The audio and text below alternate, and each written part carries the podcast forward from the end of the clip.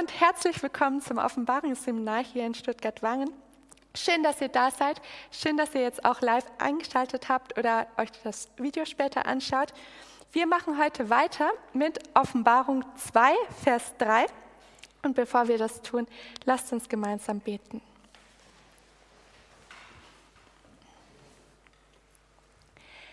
Lieber Vater im Himmel, wir danken dir, dass wir uns heute wieder mit dem Buch Offenbarung auseinandersetzen dürfen. Herr, wir bitten dich um den Heiligen Geist dazu. Bitte schenke du uns die richtigen Gedanken, lenke unseren Blick, dass wir Jesus im Herzen haben, Jesus im Blick haben. Und Herr, wir wollen von dir persönlich lernen. Aber ich danke dir auch für all die Menschen, die durch ihr Leben uns Vorbild gegeben haben, die mitunter schon Schweres ertragen haben und dass wir heute ihr Zeugnis in Händen halten dürfen. So sei du jetzt mit uns und segne diese Zeit. Amen. Das letzte Mal haben wir Offenbarung 2, Vers 2 zu Ende studiert und wir haben gesehen, dass es Menschen gab, die die Epheser oder auch alle anderen, die das Buch lesen, lieber meiden sollten. Das waren, welche Eigenschaften hatten diese Menschen, mit denen sie nicht so eng zusammen sein sollten? Welche Eigenschaften oder welche Eigenschaft hatten die Menschen, von denen sich die Epheser fernhalten sollten? Wie werden die bezeichnet in Vers 2? Genau, Lügner, falsch, ja? Genau, falsche Apostel, diejenigen, die vorgeben, ähm, diese besondere Stellung von Gott bekommen zu haben, obwohl sie sie eigentlich nicht aufgetragen bekommen hatten. Und da hieß es auch noch, du hast Böse nicht, du kannst die Bösen nicht ertragen auch von bösen Menschen haben wir gesehen, sollten wir uns fernhalten. Die sollten wir nicht aushalten müssen. Jetzt kommen wir zu Offenbarung 2, Vers 3. Und wer den hat, darf gerne mal lesen. Und hast Geduld und hast um meines Namens willen die Last getragen und bist nicht müde geworden. Dankeschön. Gibt es da noch andere Übersetzungen?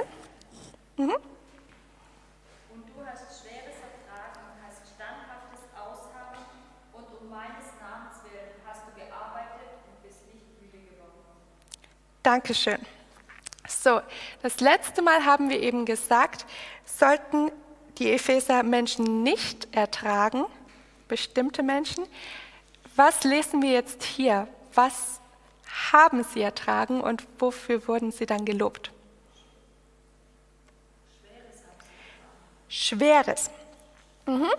Und ihr erinnert euch vielleicht, in dem ähm, Vers 2 hatten wir schon, ich kenne deine Werke und deine Bemühungen und dein standhaftes Ausharren. Und da kommen jetzt äh, in dem Vers 3 einige Begriffe vor, die wieder ganz ähnlich sind. Es ist wieder dieses mühselige, dieses schwere, diese Last, die sie ertragen haben. Lasst uns mal in die Geschichte schauen, in Apostelgeschichte 19 und dort Vers 23 bis 27.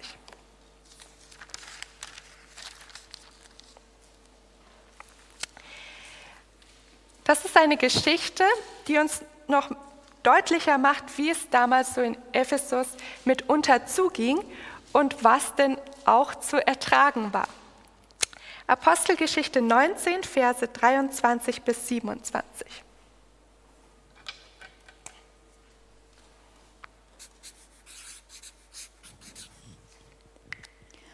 Aber um jene Zeit entstand ein nicht unbedeutender Aufruhr um den Weges willen denn ein gewisser Mann namens Demetrius, ein Silberschmied, verfertigte silbernen Tempel der Diana und verschaffte den Künstlern beträchtigen Gewinn. Dieser versammelte und samt den Arbeitern desselben Faches und sprach, ihr Männer, Ihr, ihr wisst, dass von diesem Gewebe unser Wohlstand kommt. Und ihr seid und hört, dass dieser Paulus nicht allein in Ephesus, sondern fast in ganz Asia eine, ganz, eine große Menge überredete und um, umgestimmt hat, indem er sa sagte, dass er keine Götter gebe, die mit Händen gemacht werden. Aber es besteht nicht nur die Gefahr, dass diese unser Geschäft in Verruf kommt, sondern auch, dass der Tempel der großen Göttin Diana für nichts geachtet und zuletzt auch ihre Majestät gestürzt wird, die durch ganz Asia und der Erdkreis verkehrt. Okay, was war jetzt hier los in Ephesus? Sag's laut. Götzendienst. Okay, es gab Götzendienst. Es gab eine besondere Göttin, das war die Diana. Diana. Und, Und, und, ja, äh, und Statuen oder Bilder, was halt äh, verehrt wurde, gemacht wurde und verehrt wurde. genau. Und was ist jetzt gerade in der Passage, in der wir gelesen haben, so passiert?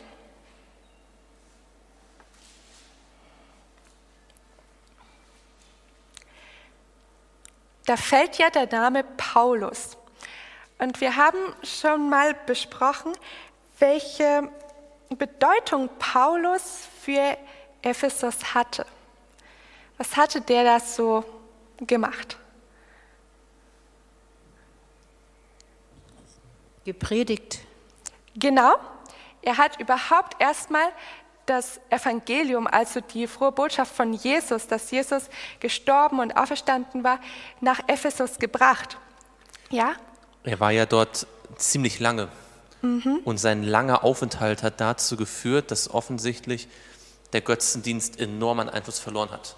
Ähm, und das war ja ein Wirtschaftsfaktor. Das ist ja der Punkt hier. Ja, den geht es nicht nur um die Religion, den geht es um die Wirtschaft. Den, den brechen die Einnahmen weg. Und das ist ja ähm, ein, ein, ein Zentrum gewesen. Die Leute kamen von überall her, um dort diese, diese Dinge zu kaufen. Ähm, und da sieht man sozusagen auch den Impact, die die Verbreitung des Evangeliums schon gehabt hat. Ja, genau. Wir können also festhalten, es gab Widerstand. Das Evangelium hat sich ausgebreitet. Paulus war mit oder eigentlich ähm, hauptverantwortlich dafür, dass die Gemeinde in Ephesus erstarkt ist, dass sich das Evangelium weit ausgebreitet hat. Eben durch die Handelswege ist es dann auch noch weiter in die ganze Provinz geströmt. Und das war gut.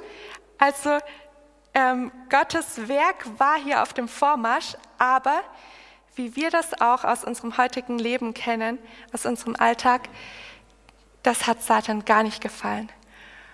Und auch den Menschen hat es mitunter nicht gefallen, also diejenigen, die nicht ähm, den Glauben geschöpft haben, die haben zum Beispiel gesehen, jetzt bricht meine Lebensexistenz weg. Hier hatten wir den Silberschmied Demetrius, der jetzt weniger zu tun hat, weil weniger Menschen der Göttin Diana nachfolgen. Es gab Widerstand.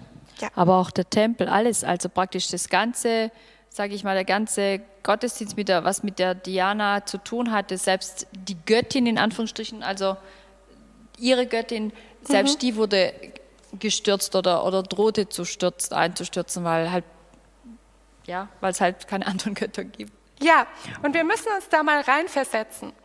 Jetzt aus unserer Perspektive, wenn wir das so lesen, dann würden wir ja sagen, na ja, ist doch eigentlich was abzusehen ähm, und trotzdem Gottes Werk ist hier auf dem Vormarsch, das ist sehr gut.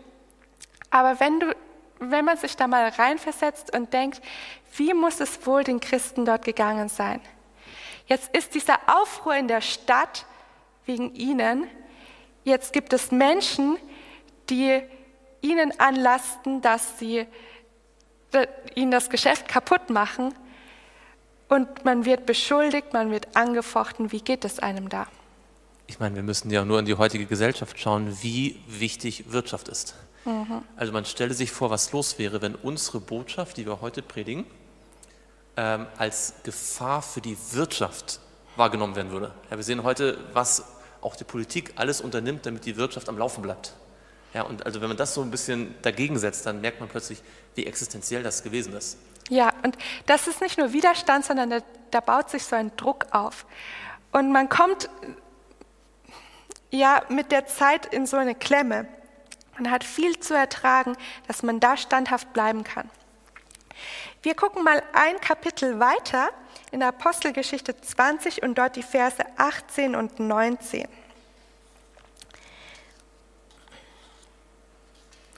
Da spricht hier Paulus.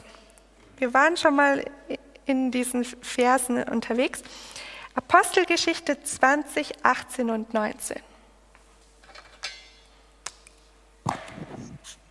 Und als sie zu ihm gekommen waren, sprach er zu ihnen, Ihr wisst, wie ich mich vom ersten Tag an, als ich Asia betrat, die ganze Zeit unter euch verhalten habe, dass ich dem Herrn diente mit aller Demut, unter vielen Tränen und Anfechtungen, die mir widerfuhren durch die Nachstellungen der Juden. Dankeschön. Na, du kannst noch den Vers 20 mit dazu nehmen. Und wie ich nichts verschwiegen habe von dem, was nützlich ist, sondern es euch verkündigt und euch gelehrt habe, öffentlich und in den Häusern. Dankeschön. Also hier, bericht, hier fasst Paulus sozusagen kurz zusammen, was er erlebt hat. Und er gibt zu, es waren viele Anfechtungen, es waren Nachstellungen, sogar aus den eigenen Kreisen von den Juden. Und er hat vieles zu ertragen gehabt. Wenn wir uns diesen Paulus anschauen, dann merken wir doch, er hat viel ausgehalten und ist damit selbst zum Vorbild geworden für diejenigen, denen er gepredigt hat. Ich wollte das eigentlich ein bisschen später bringen, aber schaut mal mit mir in Philippa 2. Philippa 2, das ist zwar ein anderer Brief, aber doch wird diese missionarische Haltung dort sehr klar von dem, ähm, von dem Paulus, wo er im Brief an die Philippa schreibt, in Kapitel 2, Vers 17,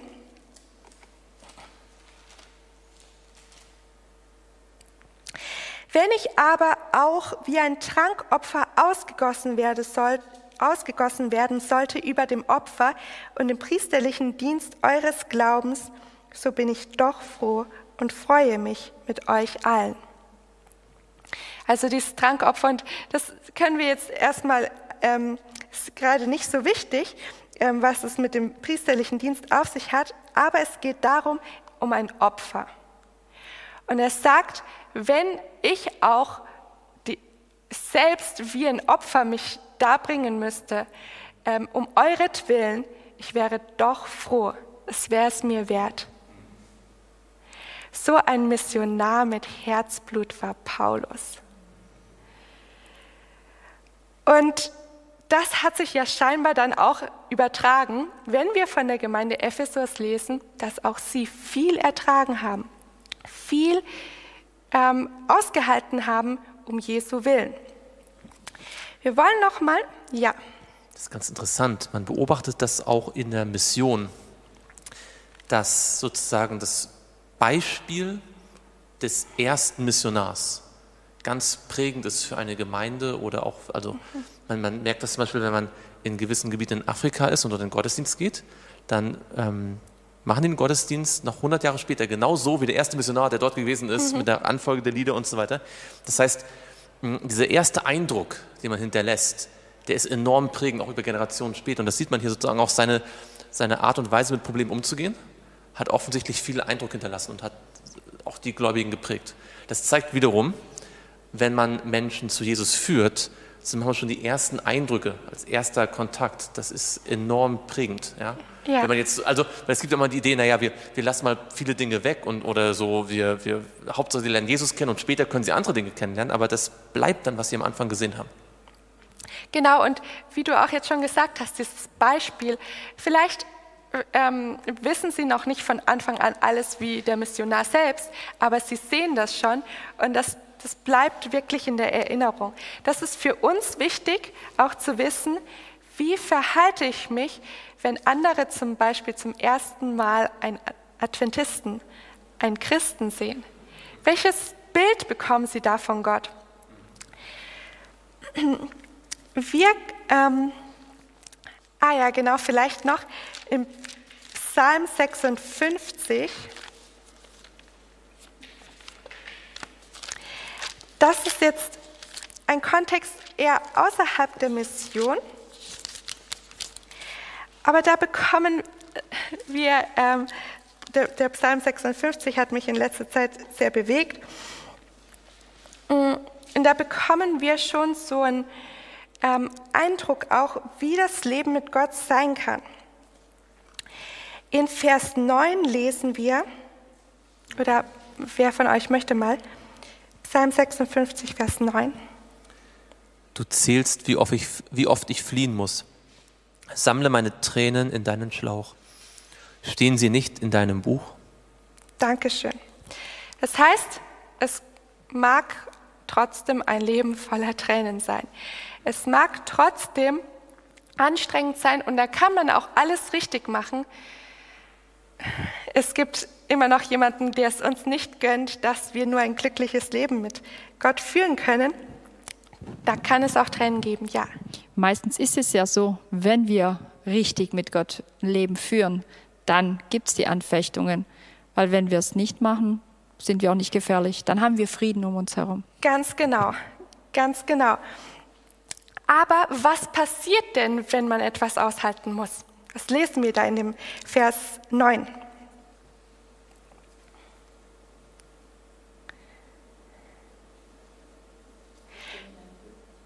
Ja? Die stehen in einem Buch.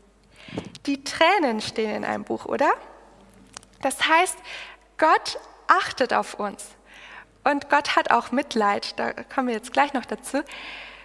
Gott entgeht es nicht.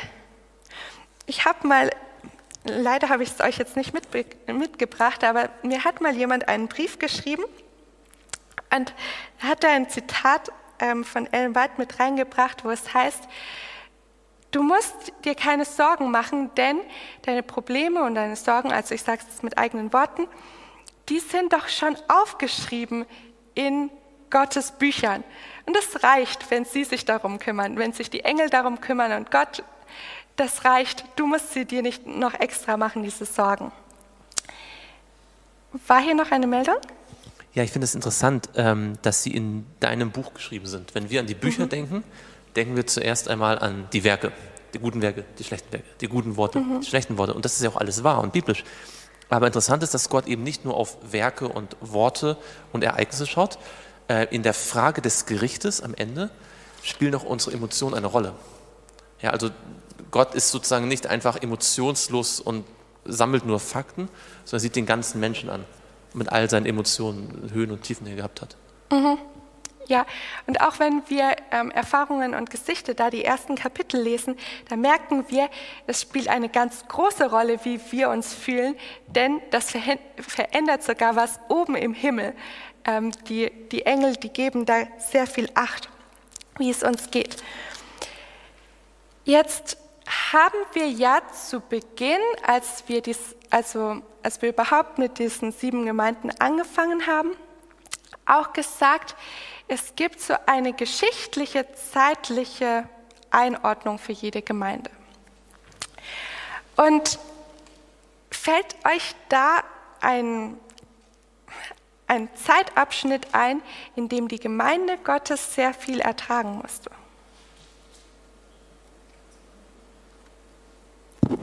Ganz am Anfang, wo, wo, wo die Christ, Christenheit, sage ich mal, noch so ganz Gott treu, Jesus treu war und die Nachfolger und das Christentum sich erst ausgebreitet hat. Da war es, wo die reine Wahrheit, sage ich mal, ja, wurde. genau. Als es gerade so losging und die Gemeinde in ihren frühen Anfängen war, oder? Wo, wenn wir das nachlesen wollen, wo müssen wir lesen?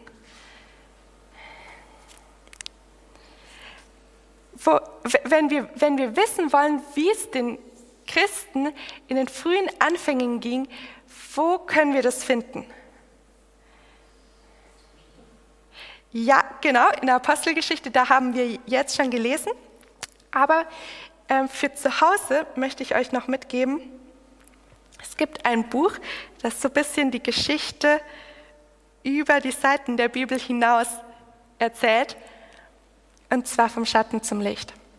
Dort gerade in dem Kapitel 2, Da finden wir sehr viel, also klar, äh, auch in den Kapiteln danach, aber in dem Kapitel 2 finden wir sehr viel so ähm, komprimiert, wie es den frühen Christen ging. Ja. Ich glaube, das ist auch ganz wichtig, ähm, sich vor Augen zu halten. Es waren ja letztendlich Pioniere. Hm. Und Pioniere haben immer mehr zu tragen als sag mal, die Generation danach, die dann das bereitete Feld sind, die dann die Institutionen gründen, die dann organisieren. Das sehen wir in unserer Adventgeschichte auch. Wenn man sich anschaut, was unsere Pioniere am Anfang geleistet haben, da ist man ganz schön baff manchmal. Und also wenn man das mit, mit uns vergleicht heutzutage, und weil als Pionier hast du halt, da ist noch nichts. Ja, die sind halt nach Spanien, nach Italien, nach Nordafrika und da war noch nichts. Und das, ist, also, damit überhaupt was entstehen konnte, lag die ganze Verantwortung auf ihnen und auf wenigen. Und ich glaube, das ist auch so ein bisschen das Schwere. Das ist nicht nur sozusagen der Widerstand und die unglücklichen Umstände, das ist einfach auch die Tatsache, wenn du Erster bist, hast du manchmal mehr zu tragen als die, die dann hinterher nachbauen. Ja, das stimmt. So wie wenn man einen Acker erstmal bearbeiten muss, um ihn ähm, später dann bebauen zu können. Lest auch mal mit mir in Hebräer 11, Hebräer 11, da finden wir schon so ein bisschen diese Beschreibung auch wieder. Hebräer 11 und dort ab Vers 32.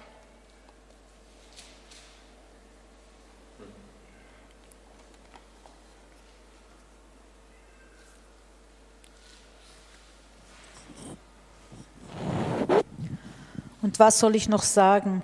Die Zeit würde mir fehlen, wenn ich erzählen wollte von Gideon und Barak und Simeon und Sephia und Jephthah und David und Samuel und den Propheten. Ja, weiter bis Vers ja, bis Vers 34 erstmal die durch Glauben Königreiche bezwangen, Gerechtigkeit wirkten, Verheißungen erlangten, die Rachen der Löwen verstopften. Sie haben die Gestalt des Feuers ausgelöscht. Sie haben die Gewalt des Feuers ausgelöscht, sind der Schärfe des Schwertes entkommen. Sie sind aus Schwachheit zu, zur Kraft gekommen, sind stark geworden im Kampf, haben die Heere der Fremden in die Flucht gejagt. Ja, genau. Und es geht dann auch noch weiter. Frauen erhielten ihre Toten durch die Auferstehung wieder. Andere aber ließen sich martern und nahmen die Befreiung nicht an, um eine bessere Auferstehung zu erlangen. Andere erfuhren Spott und Geißelung, dazu Ketten und Gefängnis, wurden gesteinigt, zersägt. Also, wenn man das, wenn man das liest, dann wird es einem schon ganz anders und das möchte man sich am liebsten gar nicht bildlich vor Augen führen. Aber so ging es Menschen und es gab Menschen, die tatsächlich für Gott solche Dinge ertragen haben. Und da frage ich mich immer, wie kann ich so einen Glauben erlangen, dass egal was kommt, ich auch zu Gott stehen werde. Jetzt haben wir aber gelesen, und wir gehen da nochmal zur Offenbarung 2, Vers 3 zurück.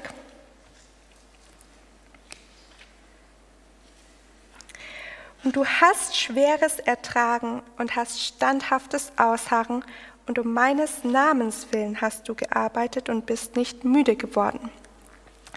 Jetzt haben wir schon gesagt, was mussten sie ertragen? Es das heißt hier aber auch, du bist nicht müde geworden. Und die Frage stellt sich doch dann auch, bei was sind sie nicht müde geworden, oder? Bei dem bei dem Ausharren, ja. Und beim Arbeiten von, um, um Jesu willen, also beim Evangelisieren, beim, beim Predigen, sage ich mal. Ja, ja, sehr gut. Bei, bei der Mission, oder? Ja, sie sind Missionare gewesen und sind es nicht müde geworden. Es gibt noch einen Vers, ja, genau, in Galater 6, Vers 9 wo es genauso heißt, bist nicht müde geworden.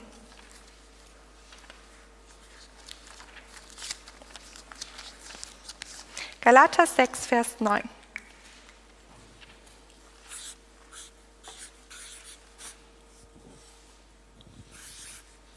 Lass uns aber im Gutes tun nicht müde werden, denn zu seiner Zeit werden wir auch ernten, wenn wir nicht ermatten.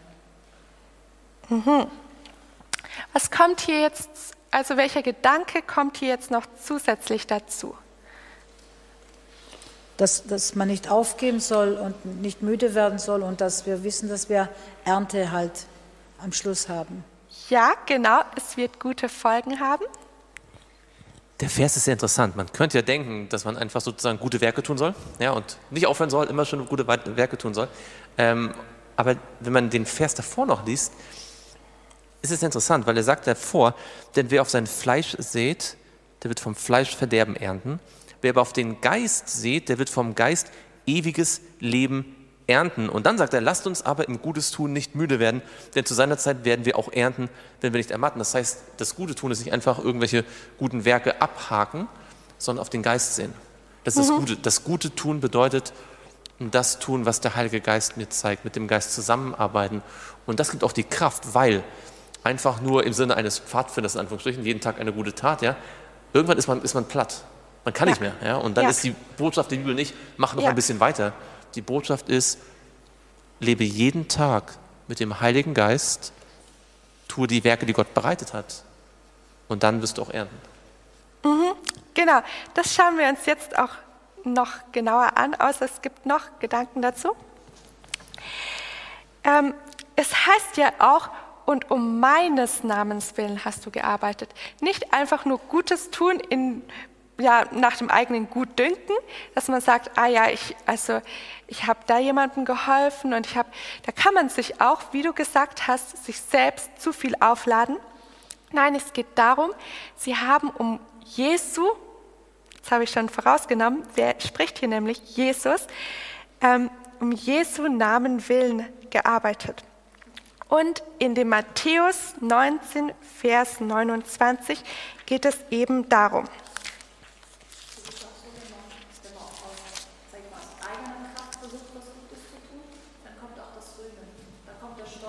Ja. Wenn man aber von Gott, dann weiß man, ist das nicht, man kann es gar nicht, ja. dann ist da die Demut. Da ist da einfach das anders einfach. Du weißt, dass Gott es ist und Gott für dich. Ja.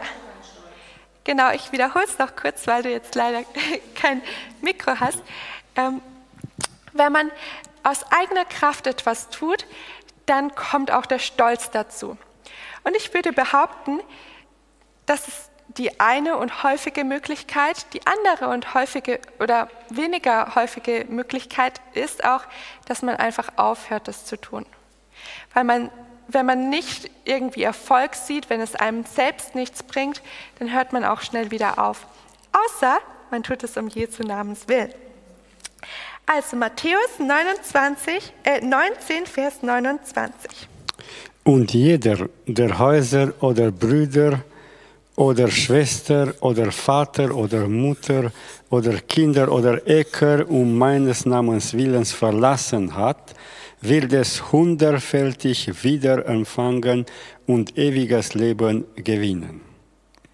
Okay, wovon spricht Jesus hier? Alles, was man, wenn man, wenn man zu Jesus findet und alles, was man in Anführungsstrichen verliert, was, was dagegen ist, wenn man sich entscheiden muss, Familie oder Jesus, Haus oder Jesus, das, das, mhm.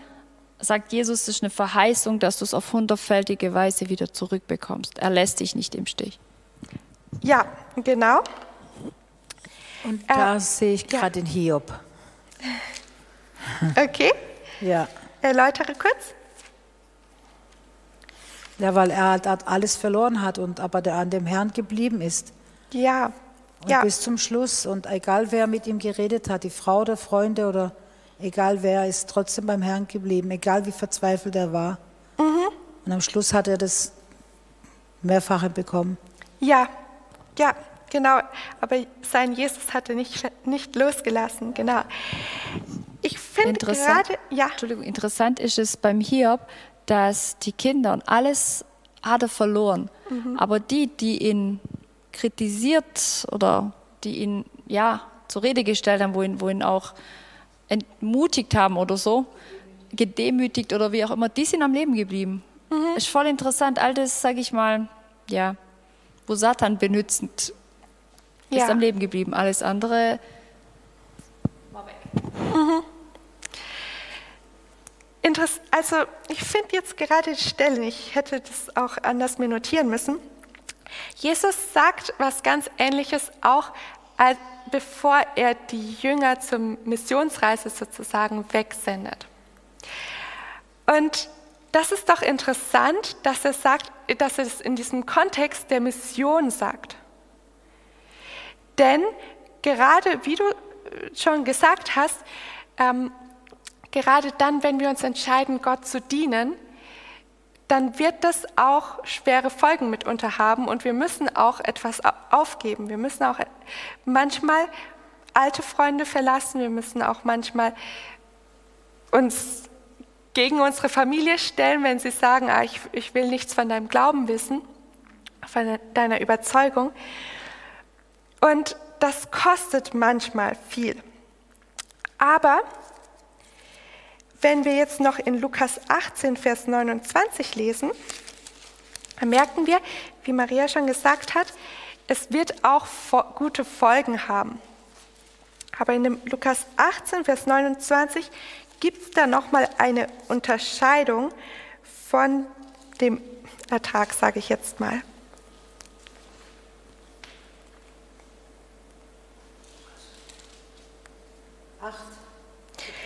Lukas 18, Vers 29 und 30.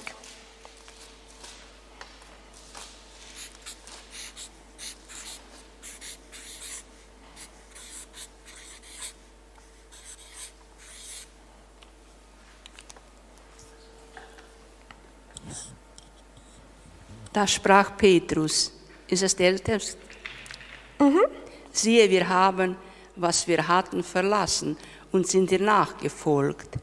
Er aber sprach zu ihnen, wahrlich, ich sage euch, es ist niemand, der Haus oder Frau oder Brüder oder Eltern oder Kinder verlässt um des Reiches Gottes willen, der es nicht vielfach wieder empfange, in dieser Zeit und in der zukünftigen Welt das ewige Leben. Okay, also welche zwei Komponenten gibt es hier von dem, was man bekommt?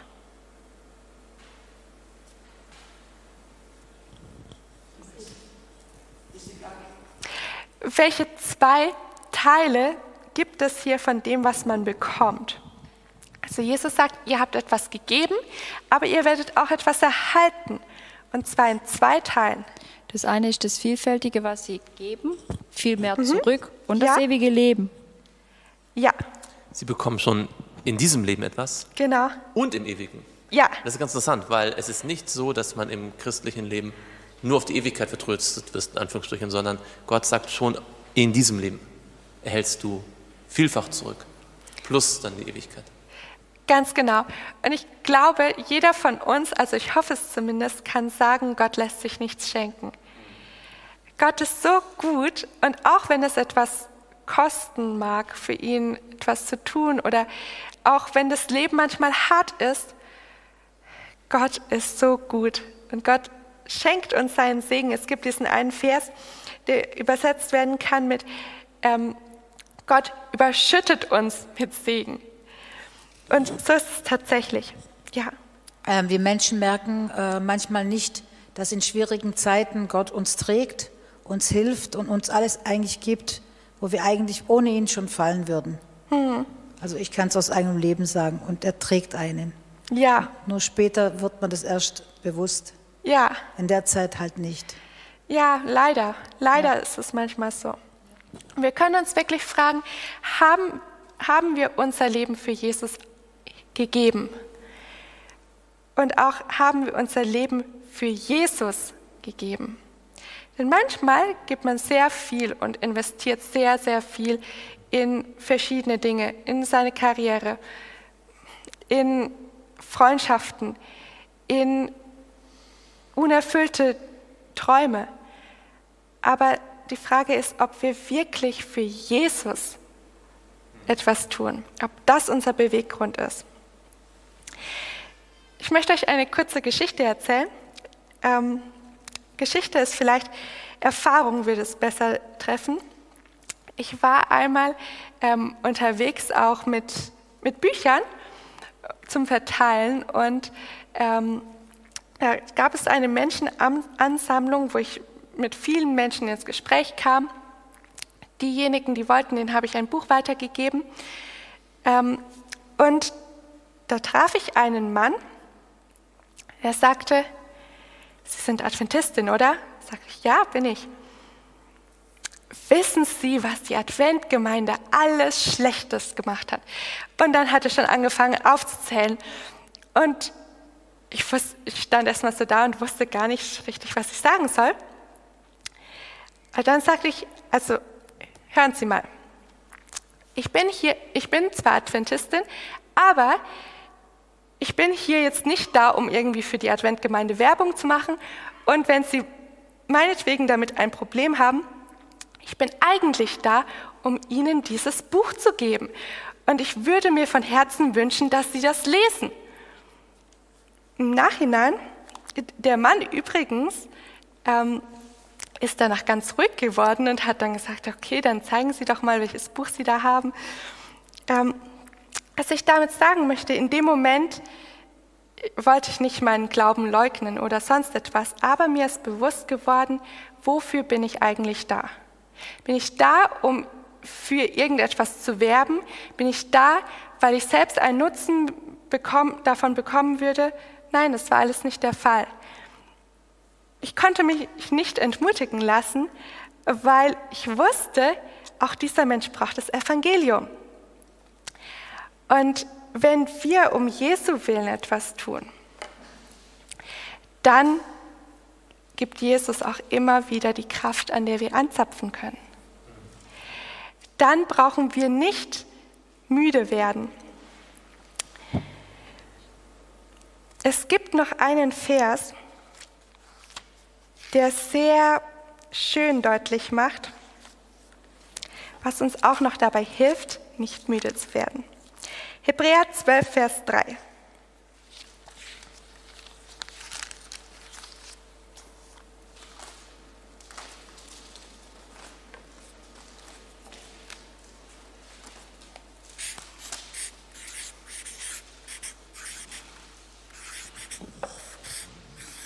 Achtet doch auf ihn, der solchen Widerspruch von den Sündern gegen sich erduldet hat, damit ihr nicht müde werdet und den Mut verliert. Hm. Welcher praktische Tipp wird uns hier gegeben, dass wir nicht müde werden? Auf Jesus zu achten. Auf Jesus zu achten. Genau, wir sollen auf Jesus achten. Und wenn wir, ich glaube, dahinter steckt auch, dass wir uns wirklich mit Jesus beschäftigen, dass wir sehen, wie es ihm gegangen ist, dass wir mehr über sein Leben nachdenken. Und dann kann es nicht sein, dass wir dann sagen, oh, heute habe ich keine Lust, ähm, dass ich jemand anderem etwas weiter sage oder aber auch manchmal, das beobachte ich leider immer wieder, manchmal gibt es sozusagen oder sogenannte hoffnungslose Fälle. Habt ihr schon mal davon gehört? dass jemand sagt, ach, bei dem Menschen ist Hopfen und Malz verloren, der, der wird nie den Weg zu Gott finden. Habt ihr das schon gehört? Es ist traurig, dass, dass es solche Aussagen gibt, denn für Gott ist das nicht so. Und wenn Jesus sich um meinen Nachbarn, um meine Verwandten, um meine Freunde, um meine Kollegen so bemüht hat, dass er den Weg vom Himmel auf die Erde und nicht nur irgendwo auf dem Thron auf der Erde, sondern wirklich in den tiefsten Staub auf sich genommen hat, dann kann ich nicht sagen, ach, ich habe heute schon, heute habe ich schon versucht, mit ihm über Jesus zu reden und er hat es nicht angenommen, also da kann ich nichts machen. So sollen wir nicht sein. Wir sollen in der Mission ausdauernd sein. Nicht locker lassen. Vielleicht noch ganz kurz zu Hebräer 12, Vers 3. weil da ist schon am Anfang des Kapitels ähnlicher Gedanke, nicht wahr? Da wir nun eine solche Wolke von Zeugen um uns haben, so lasst uns jede Last ablegen und die Sünde, die uns so leicht umstrickt, und lasst uns mit Ausdauer laufen in dem Kampf, der vor uns liegt. Da haben wir diese Ausdauer, das standhafte Ausharren. Ähm, wir wünschen uns immer, dass wir sagen können, jetzt ist vorbei, jetzt sind die Schwierigkeiten hinter mir, jetzt kommt die, die tolle Zukunft. Ja, das ist ja das, was oft Evangelikale auch ihren Leuten versprechen. Wenn sie sagen, ah, jetzt hast du einen Durchbruch und jetzt wird alles besser werden. Ja? Aber Paulus wusste, vor uns liegt ein Kampf. Und vor uns liegen Schlingen und Probleme, aber wir können Ausdauer haben. Und zwar nicht, indem wir auf uns schauen, sondern indem wir auf Jesus schauen. Und dadurch bekommen wir die Ausdauer, dass wir bis ans Ziel dann auch kommen. Mhm. Ja, und wir sollen dann, das heißt ja eben auch, dass wir uns nicht so sehr mit diesen Dingen, die uns vielleicht zermürben könnten, beschäftigen sollen. Wir sollen immer Jesus im Blick haben, immer auf Jesus schauen und dann wird kaum einer von uns noch ein Argument, Argument haben zu sagen, ich habe es schwer. Denn im Vergleich zu Jesus, da schwindet alles. Ja. Äh, noch ganz kurz, ähm, dieser Gedanke, ich weiß, vielleicht kommst du ja auch noch, aber in Jesaja äh, 40, da wird das auch ausgedrückt, Knaben werden müde. Hast du den noch, oder? Ja. Achso, ja, dann, dann. ja. Du kannst gleich lesen. Du hast schon aufgeschlagen. Lesen wir den zum Schluss nach. Genau, Jesaja 40, Vers 30 und 31. Knaben werden müde und matt. Und junge Männer strauchen und fallen, weil das sind eigentlich die, die am meisten Kraft haben. Ja, Mhm. also die, der Gedanke ist, selbst die. Selbst ein junger Mann es wird irgendwann müde. Aber die auf den Herrn harren, kriegen neue Kraft, dass sie auffahren mit Flügeln wie Adler, dass sie laufen und nicht matt werden, dass sie wandeln und nicht müde werden. Und das ist offensichtlich eine übernatürliche Kraft. Ja. Das ist nicht die Kraft, die ein Mensch hat, denn selbst ein junger Mann in der Kraft, der hat, nicht wahr, ist irgendwann müde. Aber mit Gottes Hilfe ist es anders. Das ist wahr. Und wenn du jetzt noch den Vers 29 dazu nimmst, dann steht da, er gibt dem Müden Kraft und Stärke genug dem Unvermögenden. Und da ist keiner von uns, keiner, der sagen könnte, mir fehlt es an Kraft, ich kann nicht. Nein, Gott gibt uns die Kraft und wir dürfen, wie gesagt, bei ihm anzapfen. Wir dürfen uns die Kraft von ihm holen, denn er möchte ja auch. Er ist ja derjenige, der uns beauftragt, dass wir gehen, dass wir das Wort Gottes in die Welt bringen, dass wir Beispiel sind, dass wir auch aushalten, selbst wenn die Welt gegen uns ist, dass wir trotzdem an Gott festhalten, so wie der Hiob es bis zum Lebensende getan hat. Und so, ich schreibe das noch kurz auf, so dürfen wir den Jesaja 40, 29 bis 31 uns ganz besonders zu Herzen nehmen. Was ist hier die Lösung? Was steht jetzt nochmal in dem Jesaja 40, Vers 31? Wie können wir an Kraft ähm, strotzen, sozusagen?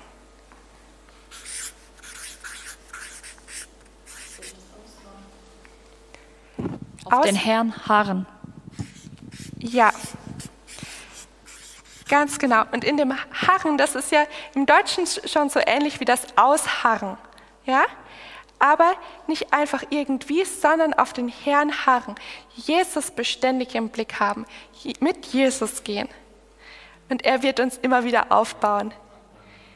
Bis, Es steht ja auch, ich weiß zwar nicht jetzt wo, ähm, der Gerechte fällt siebenmal, aber er steht immer wieder auf. Und das ist halt das, wenn man auf Jesus blickt, er hilft uns auch wieder auf. ja, ganz genau. Wollen wir Jesus bitten, dass er uns diese Kraft schenkt? Dann lasst uns gemeinsam beten.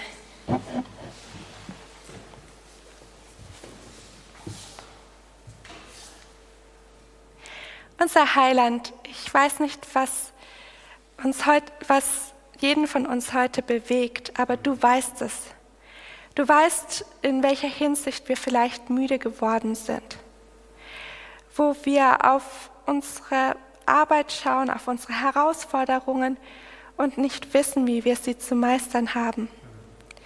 Ja, vielleicht sind wir auch in der Mission träge geworden und ähm, sind entmutigt, anderen von dir zu erzählen. Aber gerade dann ist deine Einladung an uns, dass wir zu dir kommen und von dir lernen und von dir Kraft schöpfen. Herr, ich danke dir so sehr, dass du uns immer wieder aufs Neue belebst. Ich danke dir für den Heiligen Geist, der uns auch hilft und eingibt, was wir sagen sollen. O Vater, lass dein Licht durch uns leuchten, dass die Welt erkennt, dass wir einen Gott haben. Herr, wir, wir wollen nicht müde werden, auch wenn vielleicht die Verheißung deines Kommens noch nicht in aller Kürze erfüllt wird. Dann bitte ich dich doch, dass du bei uns bleibst und dass du uns jeden Tag bestärkst, dein Werk auszuführen. Im Namen Jesus. Amen.